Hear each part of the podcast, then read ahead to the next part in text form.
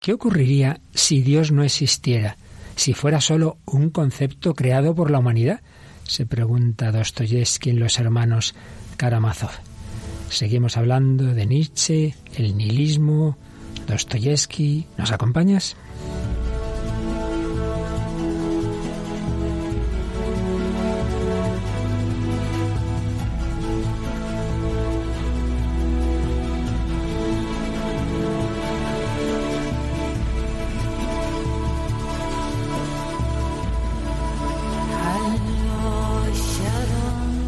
El hombre de hoy y Dios, con el padre Luis Fernando de Prada. Un cordialísimo saludo, muy querida familia de Radio María, y bienvenidos a este programa del hombre de Dios que ahora ya no hacemos en el mes de mayo, mes de María, sino en el mes de junio, mes del corazón de Jesús, la plenitud del amor al que estamos llamados, la plenitud de la revelación del amor de Dios hecho carne. En este nuevo programa nos siguen acompañando dos magníficas colaboradoras. Paloma Niño, buenas noches. Buenas noches, Padre Luis Fernando. Un saludo a todos los oyentes. Y Mónica del Álamo, ¿qué tal, Mónica? Hola, Padre, muy bien.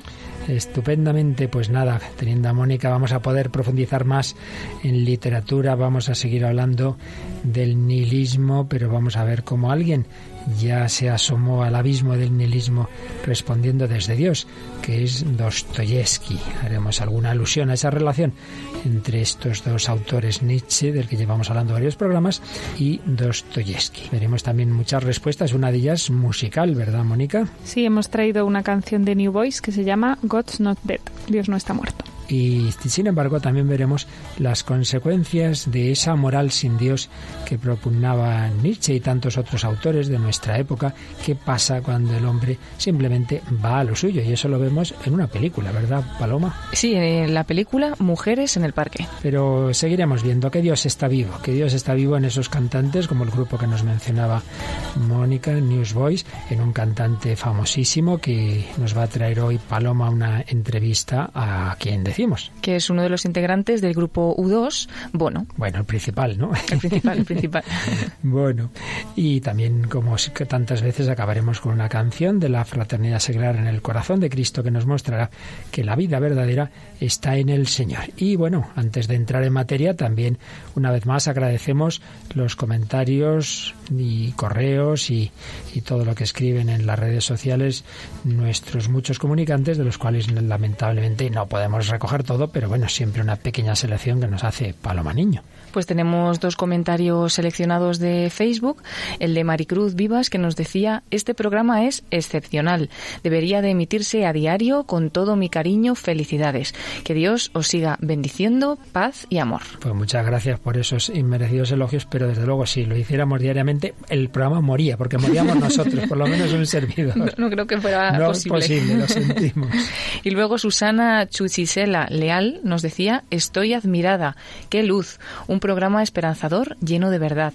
Sois increíbles porque sois de Dios. Enhorabuena y gracias por vuestro servicio. Bueno, bueno, el Señor, el Señor es el que actúa y la luz que recibimos es la que Él nos da, en la fe, la doctrina de la Iglesia y en tantos maestros que seguimos, que a fin de cuentas aquí hay poco nada nuestro, es de grandes maestros. ¿Y alguna cosita más? Sí, ahora tenemos un correo electrónico también, aunque pues eh, la persona que nos lo escribe prefiere que no digamos el nombre y hace referencia pues al tema que estamos hablando en los últimos programas, al nihilismo. Empieza diciendo, ¿es realmente moderno el nihilismo? ¿Es acaso diferente la desesperación de la Iglesia ante el desastre nihilista hedonista de esta sociedad de la desesperación judía en el destierro babilónico? Ezequiel, en su visión de los huesos secos, profetiza a un pueblo rendido ante la aparente muerte de la esperanza. Nos lo plasma de manera muy gráfica. Hijo de hombre, estos huesos son toda la casa de Israel.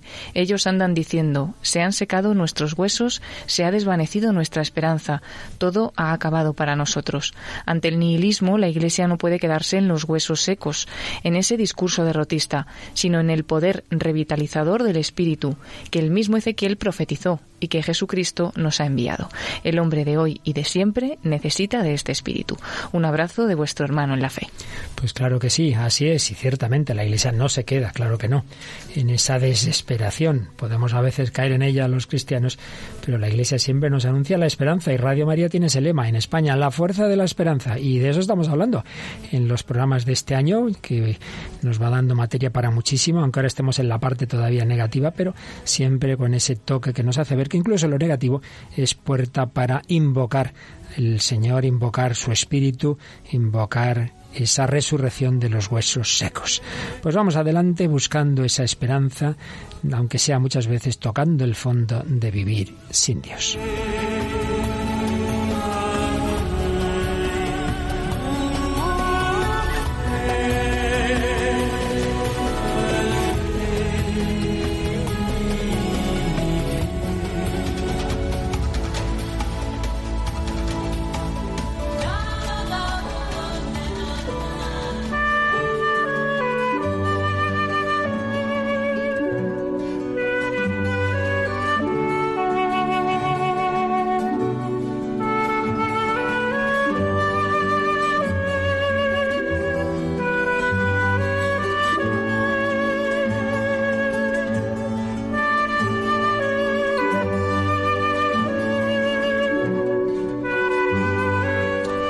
Programas pasados estamos hablando de Nietzsche y de esa famosa, tristemente famosa idea suya de la muerte de Dios, de ese superhombre responsable de la muerte de Dios y que personifica también la autonomía moral absoluta. Pero como señala José Ramón Aillón, cuando nacía Nietzsche ya estaba en el ambiente el superhombre. Y es que en 1865 había aparecido en la escena literaria rusa Raskolnikov, protagonista de Crimen y Castigo, decidido a demostrar hachazos su superhombría. Dostoyevsky nos lo presenta como un joven estudiante de Derecho obsesionado por demostrarse a sí mismo que pertenece a una clase de hombres superiores, dueños absolutos de su conducta por encima de toda obligación moral. Raskolnikov elige una definitiva prueba de superioridad, cometer fríamente un asesinato y conceder a esa acción la misma relevancia que se otorga a un estornudo o a un paseo. Dicho y hecho, una vieja usurera y su hermana caen bajo el hacha del homicida. El mismo dirá que no era un ser humano lo que destruía, sino un principio, y asegura no tener remordimiento alguno. ¿Mi crimen? ¿Qué crimen? ¿Es un crimen matar a un parásito vil y nocivo?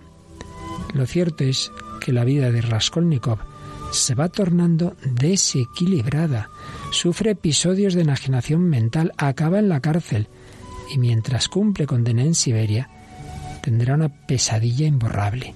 Sueña que el mundo es azotado por una peste rarísima. Unos microbios transmiten la extraña locura de hacer creer al contagiado que se haya en posesión absoluta de la verdad. Con ello surgen discusiones interminables, pues nadie considera que debe ceder y se hacen imposibles las relaciones familiares y sociales. El mundo se convierte en un manicomio.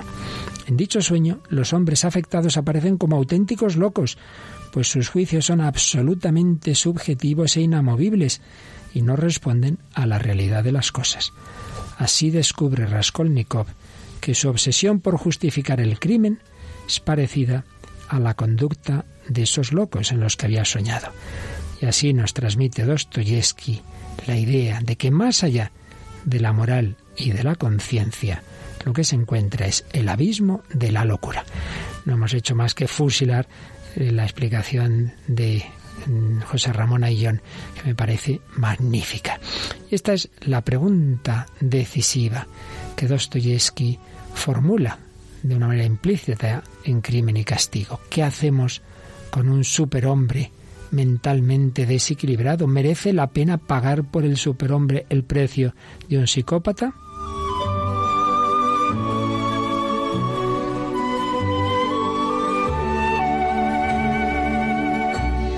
Pues bien, es impresionante, es impresionante lo que, lo que estaba escribiendo Dostoyevsky, pues bastante antes de que Nietzsche hablara de ese superhombre y de esa muerte de Dios. Hemos dedicado varios programas a Nietzsche, hemos hablado de ese subvitalismo, de cómo escogió a ese dios griego Dionisos como exponente máximo de una civilización que se embriaga en los instintos vitales y planta cara así a la incertidumbre del destino. Sin embargo, y de nuevo estamos siguiendo a John Nietzsche, no tomó como modelo la Grecia clásica de Pericles, Sócrates y Fidias, esto ya lo vimos también, sino la época presocrática, una época más instintiva, sensual, en la que no había triunfado la moderación, el equilibrio del dios Apolo, al que él tendrá tanta manía, y no digamos lo que considera luego su heredero, el cristianismo, a través también de Platón.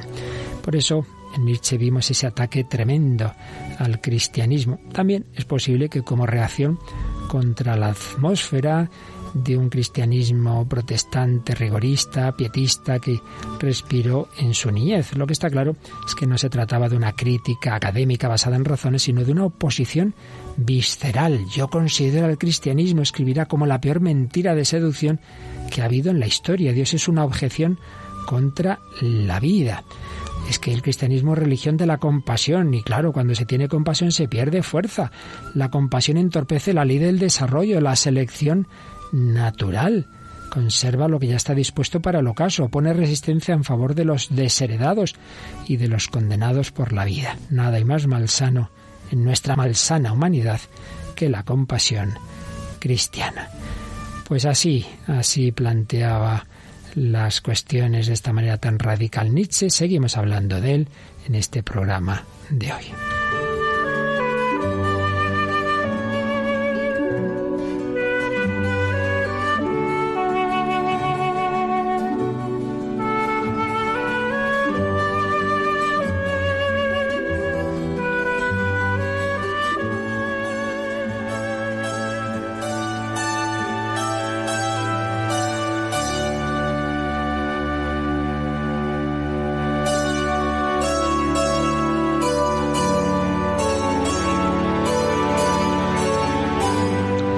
Aquí seguimos, queridos amigos, en Radio María, en El Hombre de Hoy y Dios, hablando de esperanza, de nihilismo, de Nietzsche, de Nietzsche y Dostoyevsky, y comentando y siguiendo a José Ramón Ayllón como algo que ya eh, hemos tratado, tras ese optimismo de la ilustración, de esas generaciones que creían que el hombre por sus fuerzas iba a conseguir la plenitud, la felicidad, la justicia, la paz, vendría el desencanto.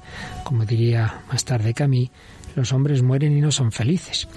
Marx, Nietzsche, después Freud sentarían en el banquillo a la diosa razón y nacieron las que hemos llamado las filosofías de la sospecha, que relevan a la razón de esa función rectora y que confían en cambio en los resortes irracionales eh, y, en, dejarle a la irracionalidad y a los instintos las riendas de los destinos humanos. Sobre todo, Nietzsche será un gran exponente de ese pensamiento irracionalista.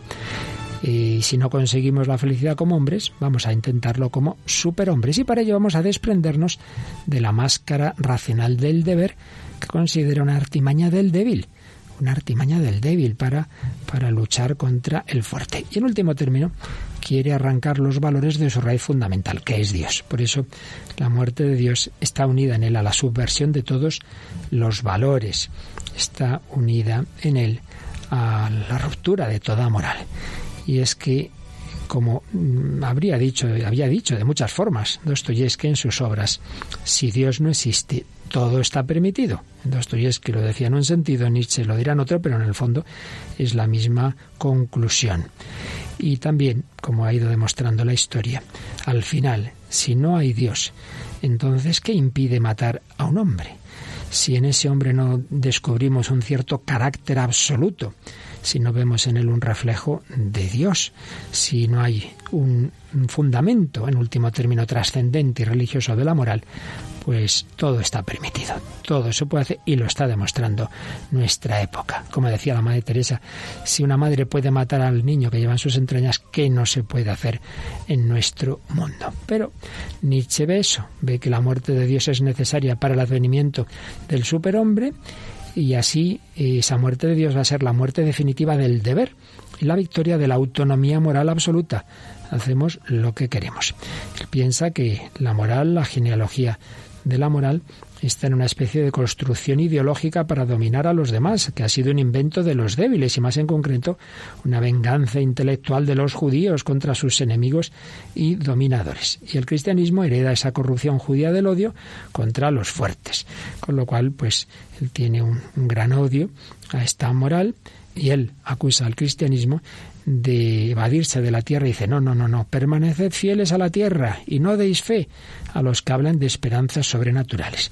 Y sueña con una aristocracia de la violencia y se opone al ideal de igualdad buscado por el socialismo y la democracia, como ya vimos en otra ocasión. En fin, planteamientos muy duros eh, que tiene Nietzsche. Y como siempre hacemos en este programa, es verdad que hasta ahora nos hemos estado fijando en cosas muy negativas, pero nadie eh, que dice cosas que puedan estar equivocadas no tiene parte de razón. Sin duda le concedemos, por un lado, que, que, da un correctivo a ese idealismo racionalista utópico, a los dogmas ilustrados del progreso, que critica con razón a ateos que sí han dejado a Dios, pero lo han sustituido por dioses de este mundo, por ídolos. También estamos de acuerdo en que lamentablemente a veces el cristianismo eh, se vive de una manera triste, angustiada. Se ve que él vio algo de eso, que hay eh, planteamientos cristianos o cristianos particularmente que, que quizá no aprecian esta vida, que como decía él no se les ve cara de salvados, no, no, no parece que por creer en Cristo resucitado estén muy felices, muy contentos, y es verdad, personas que uno las ve en la iglesia y salen y con una cara de pena, de tristeza, y me dice, bueno, pues no parece que, que estén muy convencidos de lo que se dice en, en esas celebraciones. En eso estamos de acuerdo. Bueno, pero una cosa es que se pueda vivir de una manera tibia eh, y, no realmente asumida la fe cristiana y que no se viva con esperanza y con alegría, pues, pues mal. Pero y otra cosa es que en sí mismo eso sea la fe cristiana. Lo vemos las personas comprometidas, lo vemos en los santos, como el cristianismo lleva al mayor amor posible a la vida.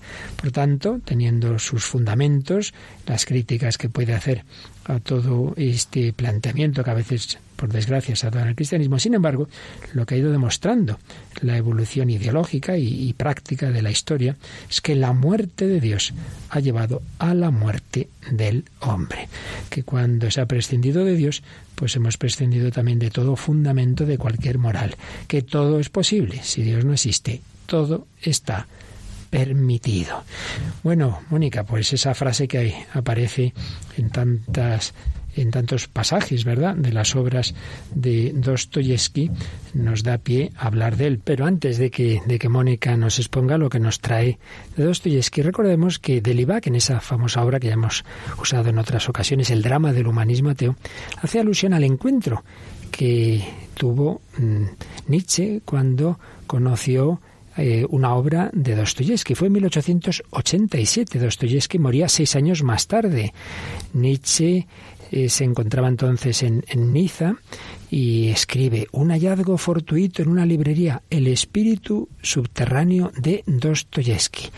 Le impactó, le gustó mucho, por supuesto, luego se distanciaría de Dostoyevsky, entre otras cosas porque, claro, Dostoyevsky, eh, dentro de sus muchas dudas, pero, pero mm, a través de la duda llegó a una fe profunda en Jesucristo. Pero es verdad que coinciden, señala Delibac, por un lado, en el juicio que ambos autores hacen sobre su siglo. Escribe la misma crítica del racionalismo y del humanismo occidental, la misma condenación de la idea del progreso, el mismo malestar ante el reino científico, el mismo menosprecio de una civilización completamente superficial. Nietzsche se alza contra el idealismo y contra la moral. Y también eh, Dostoyevsky eh, había hablado del desquite de los elementos irracionales que el mundo moderno desprecia sin lograr extirpar. Un desquite que será el precio de los peores cataclismos. Se percibe en ellos una voluntad de destrucción y el martillo iconoclasta del pensador alemán desempeña un papel análogo al de los sueños apocalípticos del soñador ruso. En ambos la humanidad intenta evadirse de la prisión en la que una cultura estrecha la ha encerrado. Está ese amor de Nietzsche por la vida, bueno, pues indudablemente esto está también en Dostoyevsky. Estos serían un poco puntos de contacto. Luego, como decíamos, habrá una eh, tremenda separación. Las preguntas, las críticas pueden ser parecidas al principio, las conclusiones serán muy distintas. Pero, señala Delibac, Dostoyevsky entró primero en el universo solitario en el que Nietzsche se aventurará. Ha presentido la crisis, de la que Nietzsche va a ser el anunciador y el artífice. Dostoyevsky la ha vivido, ha asistido a la muerte de Dios, ha visto cómo el asesino tomaba impulso para una gigantesca carrera. Ateísmo, ideal del superhombre, los ha realizado con toda su fuerza. Después se colocó frente a ellos. En cierto sentido ha hecho algo más que vaticinar y esbozar a Nietzsche. Lo ha previsto y ha superado la tentación a la cual Nietzsche habría de sucumbir. Esto es lo que da a su obra un relieve excepcional. Esto es lo que le ha sumergido e inmunizado contra el veneno nietzscheano sin haber desconocido la grandeza del mismo. Bueno, pues esta es la reflexión que hacía Delibac allá por el lejano 1943 en su drama del humanismo ateo. Pero ahora, Mónica, cuéntanos, pues tú lo que has espigado en estas obras de Nietzsche, uy, perdón, de Nietzsche, de Dostoyevsky, estamos hablando de los dos, pues lo que tiene que ver con todo este tema de la muerte de Dios, del superhombre, ¿qué te parece? Pues la verdad que, es impresionante esta, bueno, Dostoyevsky en general, pero esta obra de los hermanos Karamazov podríamos extraer cientos de, fragmentos y hemos elegido uno un poco más desesperanzador, pero que, nosotros mismos nos impresionábamos de la similitud que tiene con Nietzsche, ¿no? Y es, y es anterior, es de 1880 esta obra de los hermanos Karamazov, es eh, muy amplia, pero más o menos el argumento es que eh, eh, matan al padre de los hermanos Karamazov, que es un terrateniente cruel, cínico, muy soberbio, y bueno, pues se acusa a dos de esos tres hermanos.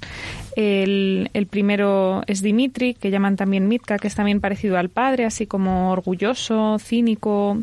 E Iván, que es el, el más parecido a Nietzsche, podríamos decir. O sea, es un. Bueno, eh, que niega absolutamente la moral, que niega pues el que habla más de, la muerte de Dios, de bueno, de ahora veremos su pensamiento más detenidamente en el fragmento que hemos elegido y luego el tercero que es eh, Alioska que es el, el, pequeño, el que es más bueno, el que es eh, monje, que tiene así como ese encuentro con Dios y que también se ve reflejado en la obra y que es un poco el, el protagonista de la historia. Y bueno, hemos escogido un fragmento de que es un diálogo que tiene eh, Iván Karamazov, el segundo hermano, con el diablo. ¿Por qué? Porque tiene una especie de alucinaciones, según narra cuenta el narrador, eh, tiene una especie de alucinaciones, entonces él pues como que habla con, con, el diablo. Entonces en esta reflexión se ve como una proyección del, del pensamiento del propio Iván eh, se ve como todo lo que piensa y aunque el propio Iván trata de, de negarlo y de discutir con, con, este diablo, pues se ve que en el fondo es lo que, lo que él piensa, ¿no? Lo que él ha defendido toda la obra y que sin desvelar el final, sin ver quién es el, el asesino del padre, sí que se verá que, que, Iván, no siendo el asesino, es un poco culpable, porque, porque el verdadero asesino, pues un poco desprende el asesinato de, de toda esta reflexión. Entonces, eh, dice, le dice el diablo a Iván, esos necios, hablando de la humanidad, no me, no me han consultado. A mi juicio, lo único que hay que destruir es la idea de Dios en la mente del hombre. Por aquí hay que empezar. Qué ciegos son. No comprenden nada. Cuando la humanidad entera prefiere el ateísmo, yo creo que ésta llegará a su debido tiempo, lo mismo que fueron llegando las épocas geológicas, dice, desaparecerá, sin que haya que pasar por la antropofagia, la antigua concepción del mundo y sobre todo la antigua moral. Los hombres se unirán para extraer de la vida todos los goces posibles, pero solo goces de este mundo.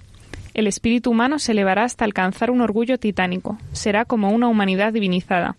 El triunfo continuo y grandioso de la naturaleza mediante la ciencia y la energía constituirá para el hombre una alegría tan incesante e intensa que sustituirá sobradamente en él a las alegrías del cielo.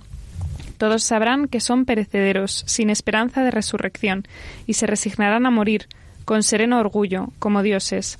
Por dignidad se abstendrán de murmurar de la brevedad de la vida y amarán al prójimo desinteresadamente. Todo hombre consciente de la verdad tiene derecho a reglamentar su vida como le plazca, ajustándola a los nuevos principios. Admitido esto, habrá que admitir también que ese hombre tiene derecho a todo. Es más, incluso aunque esta época no haya de llegar nunca, el hombre nuevo, sabiendo que Dios y la inmortalidad no existen, puede convertirse en un hombre Dios, aun en el caso de que sea el único que viva así. Ese hombre podría hacer caso omiso sin la menor preocupación de las reglas tradicionales de la moral, esas reglas a las que el ser humano está sujeto como un esclavo. Para Dios no hay leyes. En cualquier parte en que se encuentre, está en su sitio, en cualquier parte donde yo esté, me encontraré en el primer puesto. En una palabra, tengo derecho a todo. Es un racionamiento encantador, dice el demonio. Claro que si uno quiere trampear, ¿para qué necesita la verdad? Termina así con esa. Madre mía, si no fuera porque, porque según parece, eh, Nietzsche no había leído Los hermanos Karamazov, diríamos que lo ha plagiado, porque vamos, es que aparecen, es, lo impresionante de la literatura, ¿verdad? Como a veces se plasman ideas filosóficas de esa manera. Sí, en el fondo yo creo que porque el hombre es siempre el mismo, ¿no? O sea, las cosas que se nos. No hay nada nuevo bajo el sol, eh, no sé, como que todo se nos ha ocurrido ya alguna vez, pero en la literatura parece que, que, se, que se lleva hasta sus últimas consecuencias, ¿no? Porque tú puedes exponer un pensamiento y quedarte tan fresco, pero luego cuando se lleva a la práctica, cuando se ve cómo ese pensamiento actúa en la vida del hombre, yo creo que es cuando se ve más eso, si eso te hace feliz o no, ¿no? O sea, yo creo, una vez lo comentábamos con una de las, de estas obras que, que en la que comparábamos, por ejemplo, a C.S. Lewis y a Freud, esto es un excursus que nos estamos mm, yendo un poco, pero ahí se veía un poco eso, dices, vale, Freud tenía su filosofía y C.S. Lewis la suya. Pero luego cuando lo plasmas en la vida, ¿quién de los dos fue feliz? Era la mm. pregunta, ¿no? Y eso yo creo que la literatura sí que lo, lo permite la ver más. La literatura y, por supuesto, la nueva literatura que es el cine, que enseguida hablamos de ello. Pero antes llevamos tiempo hablando y, bueno, por mucho que Nietzsche pensaba que ya llegaba esa época, que, que no era todavía la suya, que sería más adelante de la muerte de Dios, pues, y muchos profesores y muchas personas transmiten eso. Bueno, nos traías, Mónica, también hoy una canción de un grupo norteamericano que además he visto el vídeo y precisamente empiezan con una noticia que oiremos, así como en la televisión, una noticia ¿no? que, se ha dicho que Dios es un mito y, aparece en el vídeo personas que están leyendo Dios es un mito. Bueno, ¿y, qué responde esta canción? ¿De quién es? Sí, esta canción que se llama eh, Dios no está muerto, God's not dead, es de una banda de rock cristiano, Newsboys, que es eh, australiana. He dicho yo norteamericana, es australiana. Pues. Ah, sí, perdón.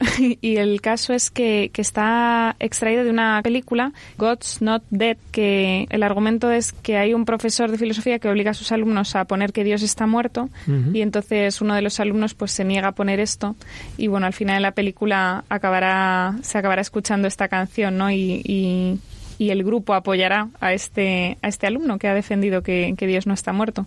Y en el fondo habla de una reflexión de, qué pinta Dios en mi vida, ¿no? De que si en el mundo rechaza a Dios, si el mundo eh, no tiene a Dios, pues dice, él, hay un momento que dice, mi Dios no está muerto, es seguro que está vivo, está viviendo en mi interior, está rugiendo como un león. Aunque parezca que ese Dios no está, está vivo. Pues eh, lo escuchamos y ya digo, al principio oiremos como esa noticia de que Dios es un mito.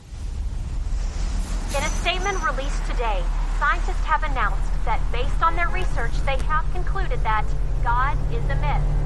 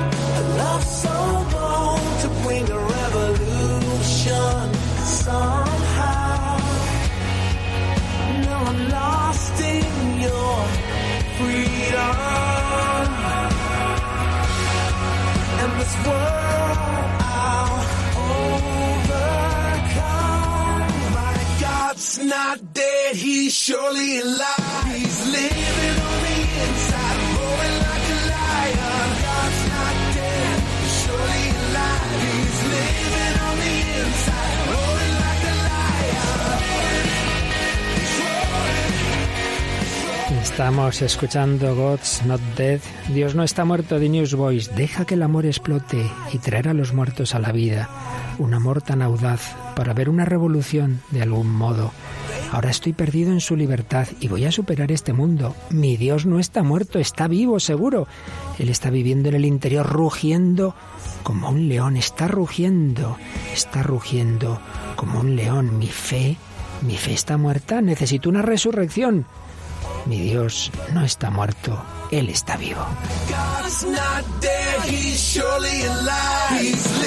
with the sound of revival.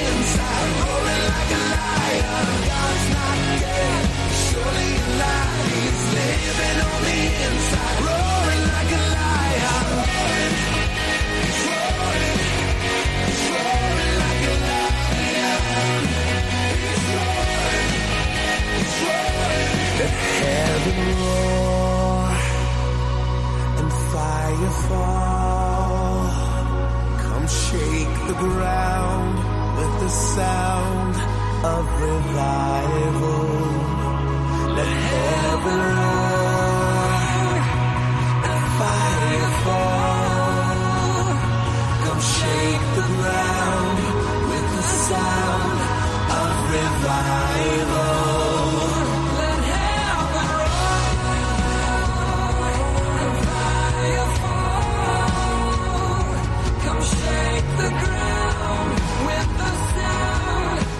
Pues aunque alguno quizá lo dude, esto es Radio María, el hombre de hoy y Dios. Claro que sí, el hombre de hoy que piensa, que lucha, que duda, que busca a Dios. Ese Dios que algunos han declarado muerto, pero que está vivo. Seguimos hablando de esperanza, de nihilismo, de Nietzsche, de Dostoyevsky y de las consecuencias de vivir sin Dios, de prescindir de él, de una moral sin fundamento, de que simplemente el hombre hace lo que le parece, sin leyes. Lo anunció Dostoyevsky, si Dios no existe, todo está permitido, lo anunció el propio Nietzsche. Bueno, pues vamos a ver en un campo concreto, en el campo en el que quizá más ha triunfado el hedonismo, el vivir sin leyes, sin una naturaleza que nos señala una manera de actuar, el campo de las relaciones familiares, sexuales, paternofiliales. Vamos a escuchar un fragmento largo, pero, pero creo que nos puede ilustrar eh, desde una perspectiva, la verdad es que muy triste y nihilista, pero de algo que cada vez está más extendido, familias rotas y bueno, pues lo que decían estos pensadores, nada, eh, cada uno haga lo que quiera con su vida, no hay leyes, pero no hay consecuencias. Esa vida nos lleva a la felicidad y cómo afecta eso a los demás. Bueno, Paloma, pues nos traes un fragmento largo de una película que no es precisamente de la conferencia episcopal, me parece. A ver, cuéntanos. Es la película Mujeres en el Parque, eh, española, de 2007, dirigida por Felipe Vega. Y el argumento, para centrarnos un poco, pues es Daniel, el protagonista, es profesor de música y pianista, y Ana es galerista y atraviesan una crisis de pareja tras más de 20 años de vida en común. Daniel se ha ido a vivir solo y quiere el divorcio. Ana, por su parte, se resiste a aceptar esa realidad y el malestar repercute en la hija de ambos, Mónica, que después de acabar sus estudios de periodismo está especialmente sensible al no encontrar trabajo, tarea a la que se dedica junto a su novio David. La música parece ser la única actividad que centra y sosiega a Daniel, un hombre incómodo consigo mismo y con los demás, y que mantiene una relación que dista bastante de ser perfecta con Clara, una mujer casada que despierta la curiosidad de Mónica, su verdadera mujer. Una noche Mónica vive un embarazoso e incomprensible episodio en el que se ve envuelta junto a Daniel, Ana y Clara.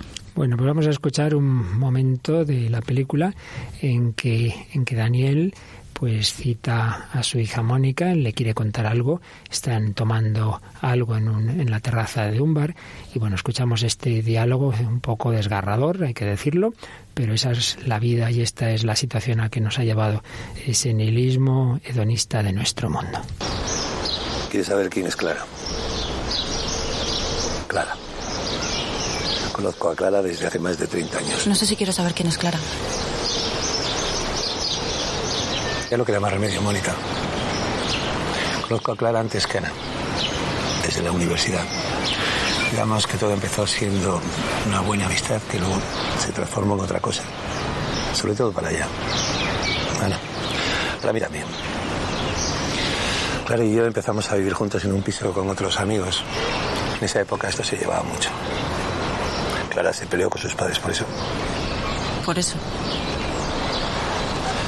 Ya te he dicho que era otra época. Yo no estaba seguro de si quería vivir con ella o no. Como siempre. Sí. Es verdad. Como siempre. Te pasó igual con mamá. No. Con mamá no fue igual. No fue igual. Me cuesta hablar. Lo del piso duró un par de años y luego apareció Ana. Y Ana era diferente. Pero yo dudé entre las dos. Y sigues dudando. No. Ya no. Ya no. Clara se fue a vivir a Estados Unidos, así que dejé de verla. Estuvo allí viviendo casi todo este tiempo. A veces venía en un viaje corto y yo la veía o no la veía, a veces ni me enteraba. Eso dependía de ella. Pero sí, es verdad. Todo esto ha sido muy cómodo para mí. ¿Mamá se enteraba?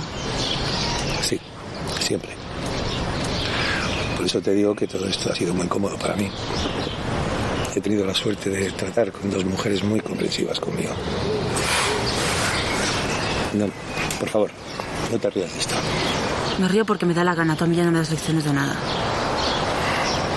Aunque no te lo creas, no un cínico. Sido muy consciente de cómo eran las dos. Yo creo no haber estado enamorado de ellas, pero estoy seguro de que ellas sí lo han estado de mí.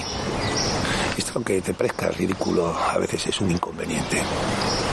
Todo es tan fácil que no tienes que hacer nada. Nada más que organizarte para verlas. ¿Y eso no es cínico?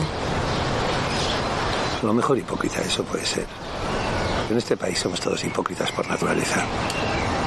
Y aunque no te lo creas, les estoy muy agradecido. A las dos. Además, Clara... Clara es tu madre. Te lo puedo explicar. Clara en esos momentos no se sentía preparada. Mónica.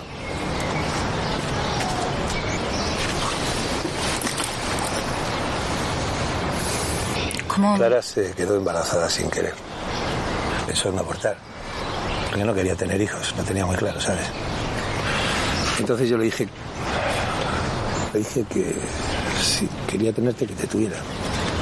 Que yo me ocuparía de ti. ¿Por qué?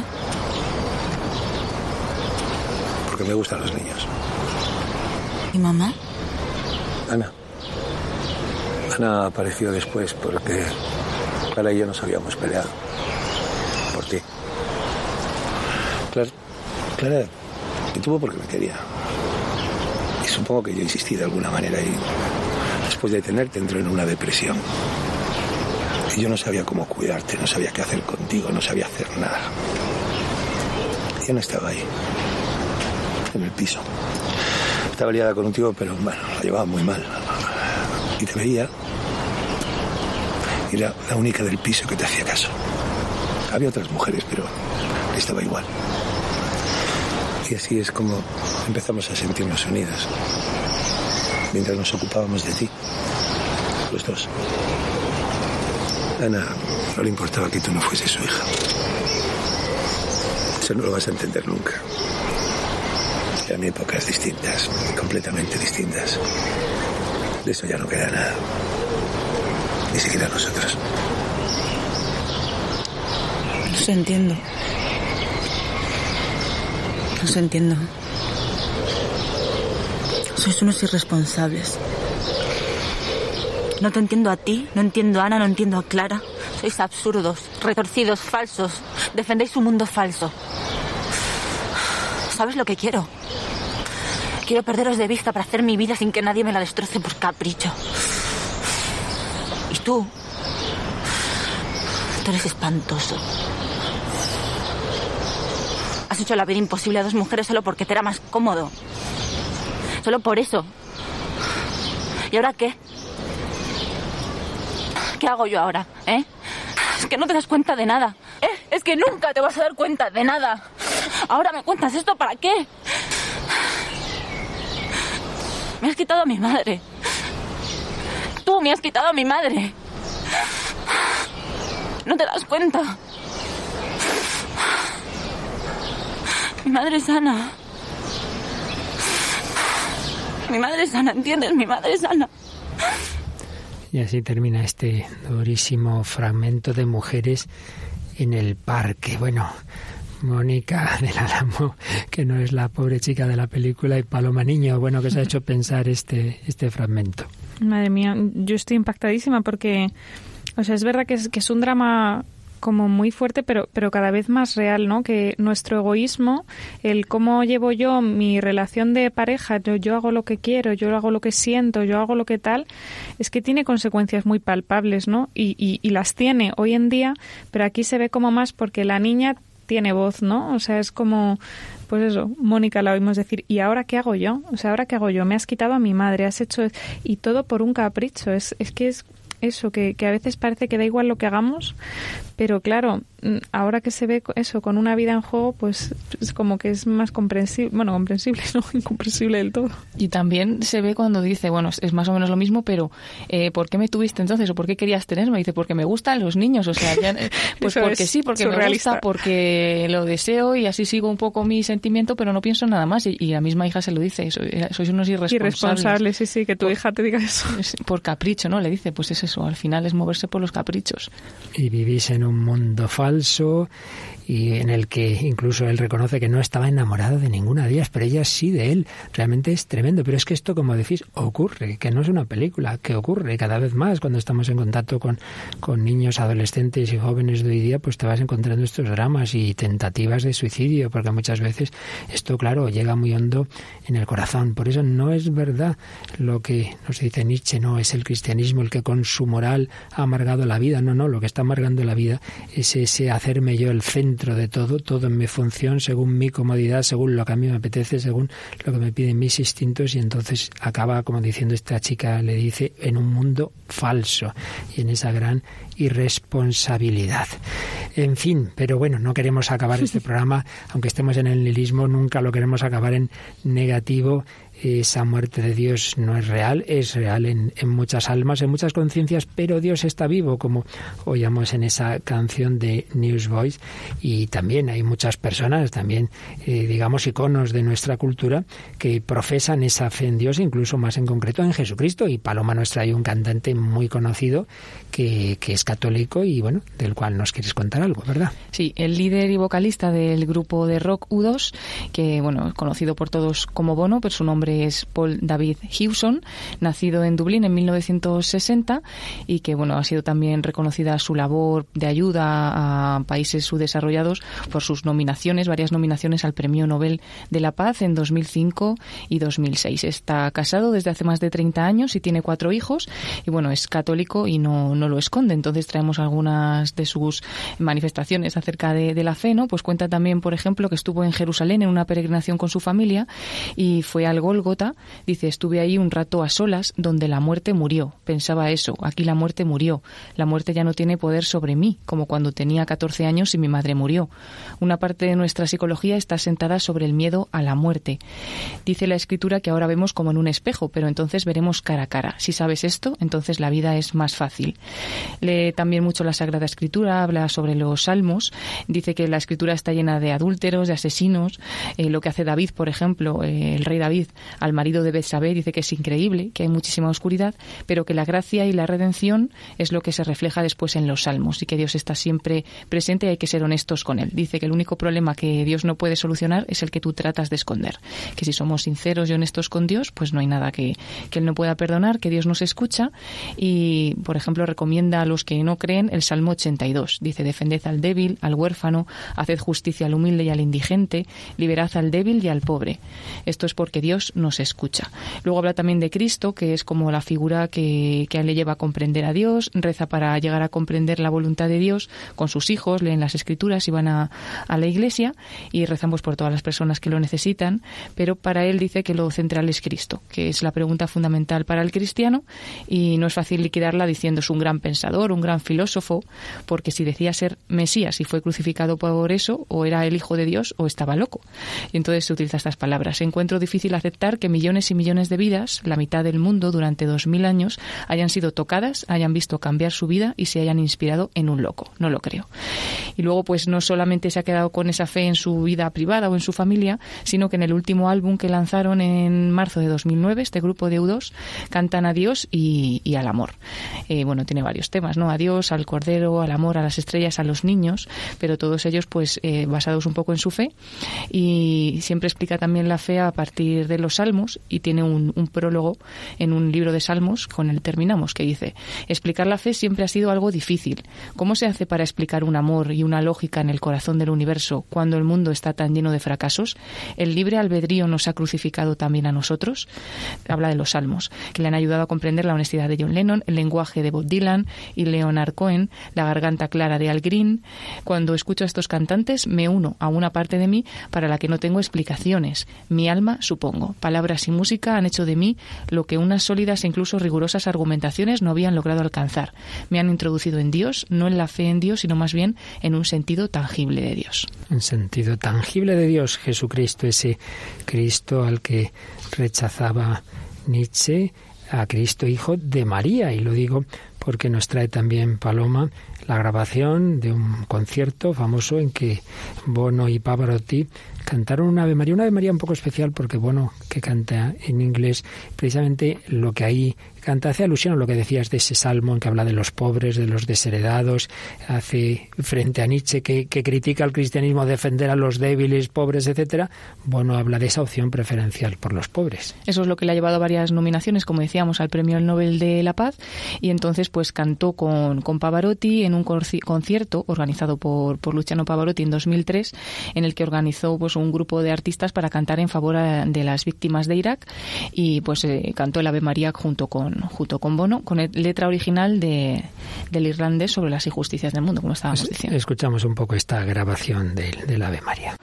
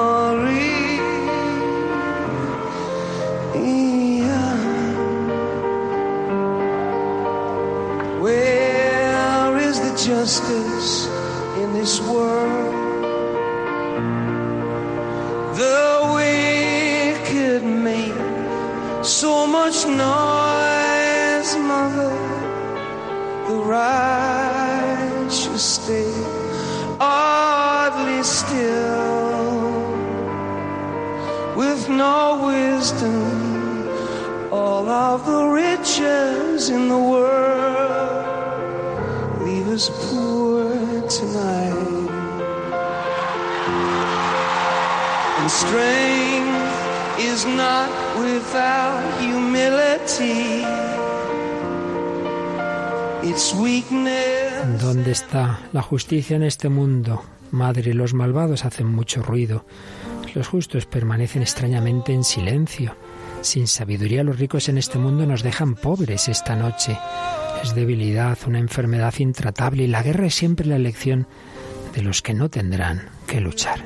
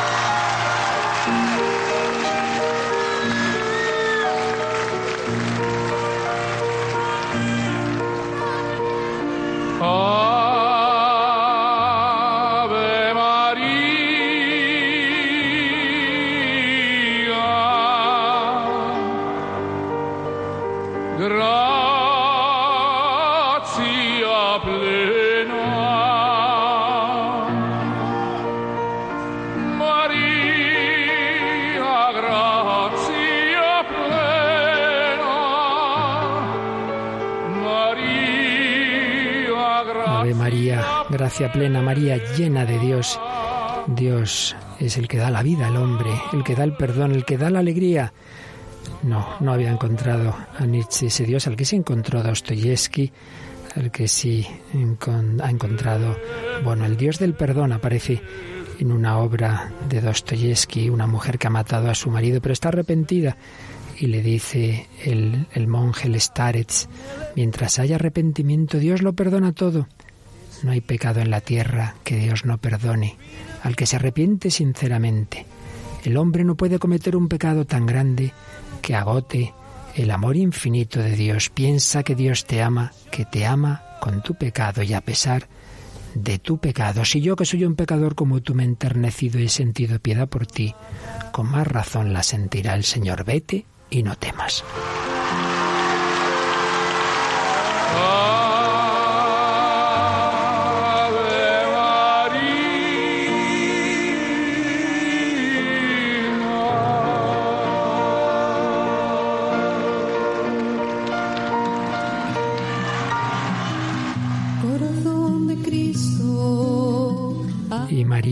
Lleva a Jesús, el Dios encarnado, el Dios de la alegría. También aparece en Dostoyevsky. Cuando haya acabado de juzgar a los demás, nos tocará a nosotros. Entrad también vosotros, borrachos, dirá, los de carácter débil, los disolutos. Sois unos brutos, lleváis impresa en la frente la marca de la bestia, pero venid a mí. Señor, ¿por qué acogéis a estos? Los admito porque ninguno se creía digno de ese honor. Entonces abrirá sus brazos para acogernos y nosotros nos arrojaremos en ellos y lloraremos y en aquel momento lo comprenderemos todo.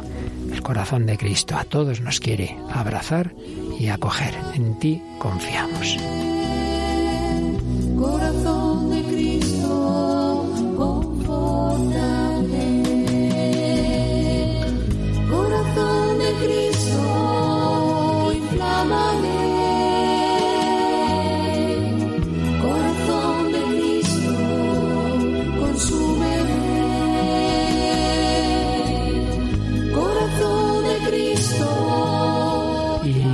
Dimitri encarcelado en los hermanos Karamazov le dice a su hermano Alyosha que ha descubierto a Dios en, ese, esa detención en la cárcel. Sí, estaremos encadenados, privados de libertad, pero en nuestro dolor resucitaremos a la alegría sin la cual el hombre no puede vivir ni Dios existir, pues es Él quien la otorga. ¿Cómo viviré bajo la tierra sin Dios? Si se expulsa Dios de la tierra, nosotros lo encontraremos debajo de ella. Nosotros, los hombres subterráneos, cantaremos desde las entrañas de la tierra un himno trágico al Dios de la alegría. Viva Dios y viva su alegría divina. Yo le amo. Corazón de Cristo, enamórame. Corazón de Cristo,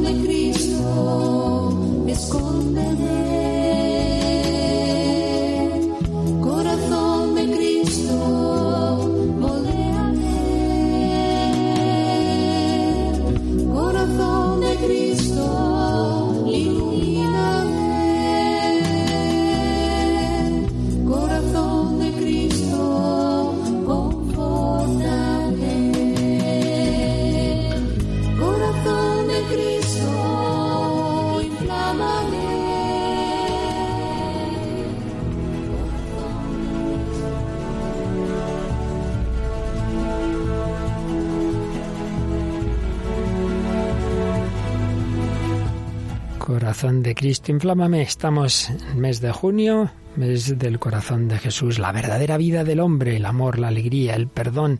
Todo nos lo quiere dar el Señor. No, Dios no ha muerto, Dios está vivo. Jesucristo resucitado y vivo de corazón palpitante. Dios y hombre verdadero quiere ser tu alegría, tu esperanza, tu felicidad, como lo es de los aquí presentes. Mónica del Álamo, muchísimas gracias y tienes que seguir hablándonos de Dostoyevsky porque esto ha quedado allí muy a medias, ¿eh? Bueno, bueno, pues nos pondremos. Nos pondremos estupendamente. Paloma Niño, seguiremos buscando, ¿verdad?, en el corazón del hombre tantos testimonios de fe, de esperanza, de alegría. Eso es, que son muchos, así que seguiremos buscándolos. Y recibiendo los de nuestros oyentes, ¿verdad? En las vías habituales de comunicación. Puede ser a través del correo electrónico para cualquier consulta, el hombre de hoy y Dios arroba radiomaria.es y en la página de Facebook pueden encontrar una publicación por programa y pueden hacer sus comentarios también buscando en el buscador de Facebook el hombre de hoy y Dios. Pues ahí seguimos como hombres y mujeres de hoy con vosotros, queridos hermanos, creyentes o no, todos buscadores de la verdad, de la felicidad, de Dios en definitiva, lo sepamos o no, todo hombre busca esa plenitud. Ojalá la encontremos en el amor de Dios hecho carne en Jesucristo por medio del sí de María. Que Dios os bendiga. Hasta el próximo programa, si Él quiere.